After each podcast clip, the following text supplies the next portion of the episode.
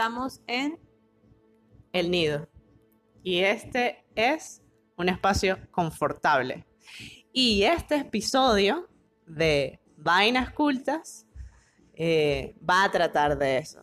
A ver, estos son posts narrados, comentados, chalequeados y sin edición de los artículos que estamos escribiendo en vainascultas.com, un espacio en donde a través de las vivencias abordamos el mundo de la creatividad, inicialmente el de diseño de productos y el de la arquitectura. Y vamos es precisamente con espacios en esta oportunidad. Yo soy arroba latroconis. Y yo soy arroba la vera paparoni. Y hoy vamos a hablar, como lo comentaba Biff, del Comfort Place. De esa introducción al Comfort Place, vamos a hablar de sentirnos en casa, un poquito. Yo soy arquitecto y fanática del espacio, lo cual a mí me parece ser que sea una condición sine qua non de quienes nos dedicamos a proyectar y crear espacios para habitar y para vivir.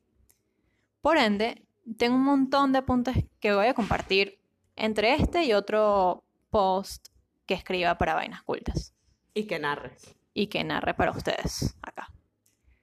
Los espacios se materializan en tres dimensiones y son habitados en el tiempo, la cuarta dimensión. En ellos transcurren vivencias y anécdotas, con ellos se generan lazos y sentimientos de apropiación. Percibimos los espacios por su configuración física, por cómo los habitamos y los diferenciamos por nuestras sensaciones. Tiene mucho que ver con el diseño emocional y eso es poco abordado, me parece a mí, en la academia, ¿verdad? En las facultades de arquitectura. Siento yo porque además eh, pude tener experiencia eh, ahí adentro. Eh, y también es, mm, casi no se desarrolla en términos proyectuales, ciertamente. Exactamente. Yo que una vez toqué el diseño emocional en mi tesis de pregrado precisamente, me di cuenta de que, es un tema que no se habla y que, oye, debería ser tácito, así como, como lo bioclimático, como lo sustentable. O más que tácito, explorable, ¿sabes? Claro. Porque la gente genera unos lazos eh, con, con los lugares en donde habita. Exactamente. Mira, Así como cada persona es distinta, cada espacio ofrece diversidad de experiencias, desde desagradables, pasando por neutras, hasta placenteras. Pero son estas últimas las que nos hacen sentir un espacio como comfort place. y por eso es comfort place? Comfort place es ese espacio que, que te regala sensaciones positivas, que te hace sentir mm, tranquilo, que te da... Mm, esa sensación de, bienestar. Este es un concepto que tú has venido desarrollando, ¿cierto? En efecto, yo empecé a investigar un poco del tema porque me llama mucho la atención, así como hay eh, comfort, food, así como hay comfort, whatever you want. Debería haber el significado de comfort place. Este, hasta la fecha no, no encuentro algo preciso. Sin embargo, es algo que he ido desarrollando según mi experiencia y según lo que conozco como diseño emocional. Y fíjate que durante toda nuestra vida estamos buscando esos espacios confortables a pesar de que una de las cosas que más insista eh, muchísimos, eh, no sé, gurús, coach, lo que sea, es salirse de la zona de confort. Exacto. Eh, claro, este es otro tema, evidentemente, pero siempre estamos buscando comodidades, confort, lo necesitamos. Sí, siempre, siempre, así. Y sobre todo ahora que, bueno, que el tema de la migración es tan latente y que dejamos ese espacio, ese nidito, ese refugio, que, no, que es nuestra casita, de alguna u otra manera estamos construyendo nuestros espacios en otro lugar. Sin embargo, no es tan, no es tan común. Y bueno, para que entiendan un poco de qué es todo esto que estamos hablando, les voy a relatar una vivencia. Era julio del 2018, yo recién llegaba, tenía unos 3, 4 meses en, Argentina. Los tres meses duros. Los tres primeros meses duros. El patrón ese que caes en el avión. Exacto, era nuestro, era nuestro primer down. Era pleno invierno, además, en el cono sur, porque como dijo Mafalda, aquí vivimos al revés. Aquí o acá. acá. Acá. Acá que allá Allá, allá. no se dice aquí, se dice acá. Yo caminaba por los predios de la Plaza de Mayo en Buenos Aires. Era un día gris, bastante nublado. Par de pasos más allá y mi visión abarcaba no más que la plaza y sus alrededores. Imagínate la, la cantidad de neblina que había. Es raro. Por primera vez y por par de minutos tuve la sensación de estar en casa, en Mérida, pues, mi ciudad natal. En uno de esos, en uno de esos fríos, días fríos, perdón, nublados y bonitos que solía tener y que, bueno, de vez en Que eran cuando más frecuentes. eran más frecuentes que ahora. Mm, Que ahora. cambio climático. Yo tuve que fotografiar la escena y compararla con una última que hice de Mérida porque, o sea, la sensación de, de estar en casa fue increíble. Bueno, yo no sé si ustedes creen que yo voy a bajarle dos a la nostalgia, pero están muy equivocados si lo creen. Yo voy a más bien a subirle 3000. Voy a compartir más anécdotas porque después de lo que me hizo sentir ese lugar en ese momento, quise saber si otros migrantes independientemente de si están aquí, allá o acullá, han experimentado esa sensación de casa. A ver, que no podía ser la única que le hubiese pasado eso.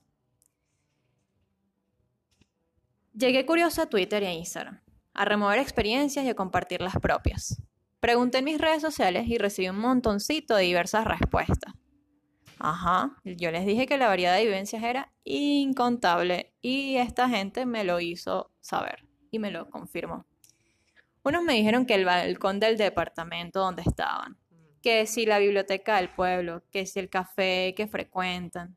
Porque además no solamente es el lugar en donde vives, sino los que eh, el- el- la son el- aquellos lugares que existen en la ciudad, o sea, espacios públicos también. Exacto, Que puedan exacto. frecuentar, esa era la palabra que estaba buscando. Exacto, no. A veces es un lugar donde el, el que habitas totalmente, pero hay, hay veces que es un lugar fugaz, como me pasó a mí en la plaza. Claro, exacto.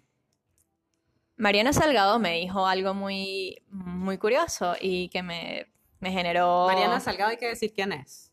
Claro, Mariana Salgado es una diseñadora argentina que vive en Finlandia y que fue la que nos hizo nuestra primera entrevista para su podcast Diseño y Vivencias, que pueden conseguir. Diseño y diáspora. Perdón, Diseño y Vivencias es el nuestro.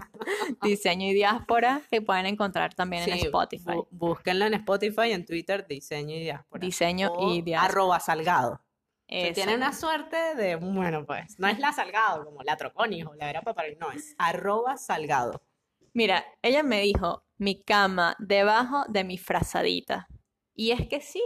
O sea, de repente tú no encuentras ningún otro comfort place en tu emigración, en tu, vida, en tu vida, que no sea tu cama.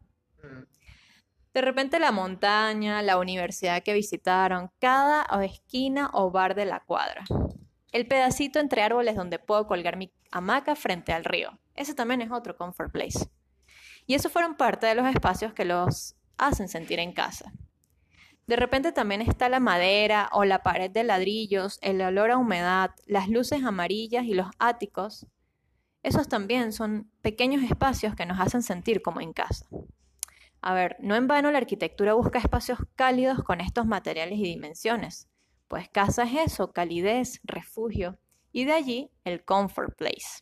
Y esos materiales y ese tipo de luces son detonadores también para que te sientas eh, como abrazado. Abrazado, exactamente, creo que es una palabra precisa. Abrazado por el lugar y consentido. Sí. Fíjate que no todo el mundo tiene un comfort place o al menos no todo el mundo lo ha tenido o lo ha captado o lo ha reconocido. Y yo creo que es una cuestión del apuro que lleva la gente en este momento, en su vida. A lo mejor, al vivir los distintos espacios que se nos presentan día a día, encontramos un comfort place. Ya sea cruzar una calle, montarse en un autobús, subir en el ascensor, caminar dentro de un supermercado viendo cómo suben los precios, como nos pasó en Argentina o como pasa en Venezuela constantemente. Llegar a casa, pero que sin conciencia y sin ningún vínculo emocional pasan desapercibidos. Quizá el comfort place no sea exactamente igual a casa, quizá huela muy distinto, pero el sentimiento es particularmente cercano a ese refugio, a querer quedarse un rato o una temporada más. Finalmente vamos buscando ubicarnos, mimetizarnos, a través de lugares que nos lleven a donde fuimos felices alguna vez. Esto es parte de lo que, de lo que te genera el comfort place, o sea, hacerte sentir en ese lugar donde eres feliz, donde estás cómodo, donde te sientes tranquilo y protegido. Claro. Eh, las vivencias que hemos tenido mm, nos han sensibilizado. Eh, las profesiones que tenemos nos hacen ser críticas al respecto. Por eso es que este tipo de temas lo abordamos en vainascultas.com y en este espacio que es el podcast, ¿verdad? que es la narración de esos artículos. Así que los invitamos a que chequen, a que se sientan también parte de todo el mundo de la arquitectura y del diseño, porque em, esas profesiones viven con ustedes a cada rato, a cada rato, se los aseguramos, y queremos revalorizarlas y queremos hacérselas saber, ¿bien? Bueno, esto fue un lindo artículo de la arquitecta Patricia Vera Paparoni, yo siempre me pongo seria cuando la llamo así porque es así. Arquitecta de la República. si les gustó el post, compartan, que eso enriquece. Y bueno, si lo suyo es una conversa, un café, un vinito, comente, que eso embellece. Yo soy Viviana Moreno, arroba la Troconis. Y yo soy arroba la Vera Paparoni. Y Luca está dormida porque está en su comfort place. Y esto fue vainascultas.com. Chao. Chao. We'll be right back.